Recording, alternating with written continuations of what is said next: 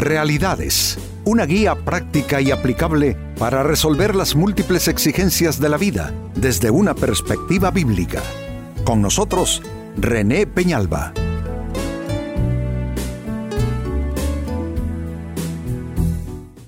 Amigos de Realidades, sean todos bienvenidos. Para esta ocasión nuestro tema, ¿te esfuerzas o solo persigues fantasías? Me parece, amigos, que eso es una manera en que podemos de alguna forma clasificar a nosotros los humanos, aquellos cuyos esfuerzos se ven premiados obteniendo eh, eh, logros, metas, cosas maravillosas y otras personas que por alguna razón no están bien enfocadas y lo que están persiguiendo es básicamente fantasías que nunca se van a materializar. Pues este es un buen tema, me parece, en esta ocasión y es una pregunta. ¿Te esfuerzas o solo persigues fantasías? Se lee en la Biblia, en el libro de los Proverbios capítulo 12, versículo 11, lo siguiente. El que se esfuerza en su trabajo tiene comida en abundancia. Esta es una declaración bien absoluta de la palabra. El que se esfuerza en su trabajo tiene comida en abundancia, pero, atención, el que persigue fantasías no tiene sentido común. Es decir, le falta algo, algo se soltó ahí, algo está flojo en su mente, perdió sentido común, mientras que el otro, el que se esfuerza en su trabajo y lo hace de una manera eh, no solo tesonera, sino también algo bien planeado y bien ejecutado, aquel tiene bendición en abundancia. Creo que esto de alguna manera nos indica que no podemos nosotros culpar a Dios, por ejemplo, por nuestra falta de fruto. Eh, si hay bendición es porque Dios la dio y si hay falta de fruto es que hay alguna clase de desconexión o falta de sintonía entre nosotros, nuestro entendimiento y nuestra gestión de vida porque lo cierto es que somos mayordomos de Dios y cada persona tiene una asignación en un escenario determinado de vida con asignaciones específicas por parte de Dios. Y el que no hace lo correcto, bueno, nos lo dice así la parábola de los talentos, el que no hace lo correcto por multiplicar lo que Dios ha puesto en sus manos, pues allí no hay que quejarse de Dios, sino en todo caso, como en esa parábola de los talentos, eh, quejarse de la misma persona esta.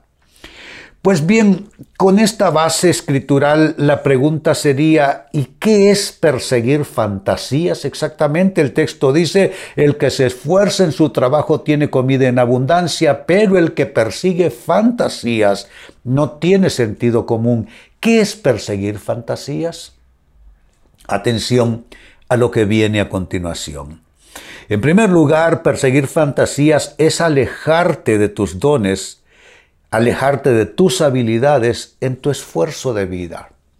Es que tiene que haber una correlación, tiene que haber una sintonía, tiene que haber un acompañamiento, eh, tiene que haber algo amistoso entre lo que te propones hacer y los dones, capacidades, habilidades y formación que tú tienes. Ah, es bien difícil eh, que las cosas te caigan como lotería ah, o que te caigan como caen los dulces al romperse la piñata en la fiesta infantil, que alguien rompe la piñata y los dulces se desparraman por el piso y todos los chicos corren a buscar los suyos. Hay una relación entre cuáles son mis dones, qué habilidades tengo.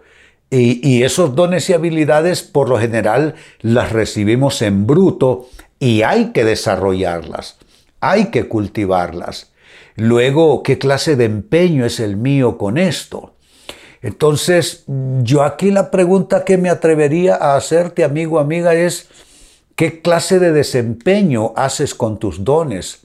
¿Será que te estás enfocando y esforzando en algo que no va conforme a tus dones? Porque a veces soñamos ¿Cuántos sueñan ser cantantes y son súper desafinados? ¿Mm? ¿Cuántos ah, sueñan ser científicos y son mm, muy poco dotados para ciertas eh, eh, eh, materias que, son conducentes a, una carrera así?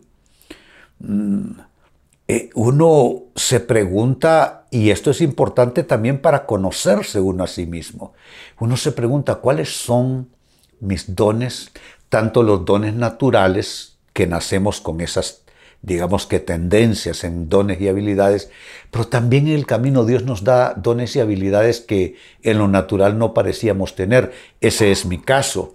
Yo era un niño tímido, eh, con muy poca libertad para alzar la voz, y mi camino en la vida era básicamente hablar, hablar el consejo de Dios, la palabra de Dios.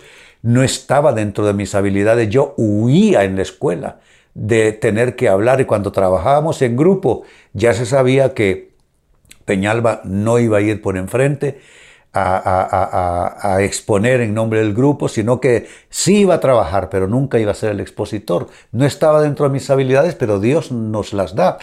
O sea que nosotros tenemos dos canteras, se puede decir así. La cantera de las habilidades naturales, que hay que desarrollarlas, y para desarrollarlas hay que descubrirlas primero, conocerlas, pero están también los dones que vienen como un regalo del cielo. Qué lindo. Así es que lo primero es, perseguir fantasías equivale a alejarte de esos dones y habilidades en tu esfuerzo de vida.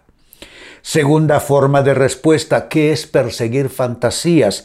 Es caer en imitación de lo que otros son o lo que otros hacen.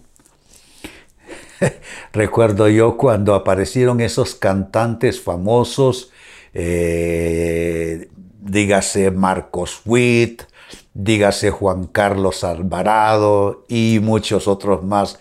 Por supuesto, en el altar en las iglesias todos comenzaban a tratar de cantar como Marcos Witt Juan Carlos Alvarado. se colocaron frente al piano así de pie como lo hacían estos eh, músicos famosos. Bueno, yo digo que hay cosas que se pueden volver una tendencia, por supuesto, y eso es válido cuando algo se convierte en una tendencia. Por ejemplo, una tendencia hoy día es que cada vez más los, los predicadores nos, eh, nos presentamos vestidos de manera más casual. Es decir, aquel traje perfecto y todo eso, eh, como que queremos vernos más como se ve el resto de la gente que está sentada ahí. Entonces, hay cosas que se vuelven tendencia y yo no estoy para juzgar si es bueno o malo, simplemente son cosas que pasan. Pero eh, aparte de eso, diría yo, aparte de cosas que, que, se vuelven una tendencia y que todos comenzamos a, a, repetirlo, están los que caen en imitación burda. A eso me refiero. Tú no puedes tratar de alcanzar metas cuando lo que estás es persiguiendo fantasías al estar imitando a alguien más. Tú tienes que conocerte como dije antes, reconocer cuáles son tus dones y tratar de cultivarlos y desarrollarlos. Eso es sumamente importante. Entonces, caer en imitación, eso no, no te va a dar el fruto. Bueno, pasa igual con iglesias, que se mira, por ejemplo, una iglesia grande o un pastor que se ve pues muy bendecido, muy exitoso, entonces todos comienzan a imitar. Yo digo que si es un mover del Espíritu Santo, eso me parece perfecto.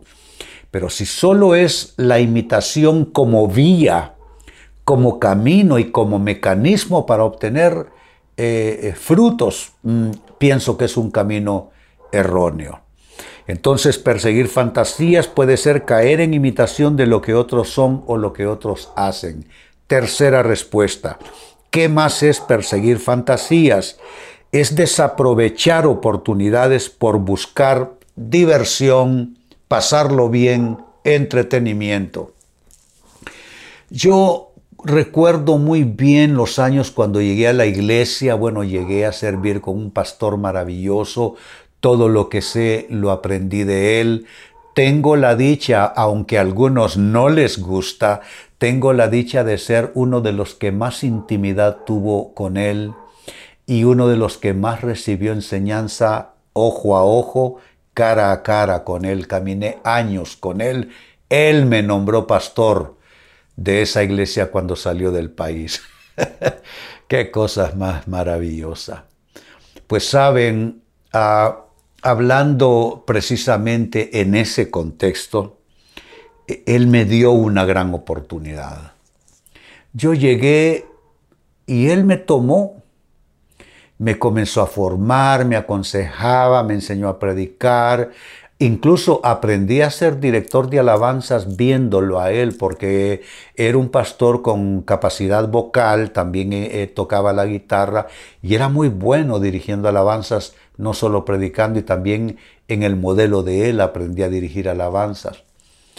Saben, a veces la diferencia entre el éxito y el fracaso es no haber aprovechado una oportunidad. En mi caso, puedo pensar en varias personas de mi generación que no aprovecharon la oportunidad. Tuvieron a un hombre de Dios enfrente, incluso por años, y no aprendieron nada. Y otros, porque no soy el único, por supuesto, otros tuvimos, bueno, como hemos leído, que el que persigue fantasías no tiene sentido común. Tuvimos el sentido común de aprender de un hombre de Dios y todos los que tuvimos el sentido común de aprender de ese hombre de Dios estamos bendecidos donde quiera que estemos. Así es que perseguir fantasías es desaprovechar oportunidades por buscar diversión.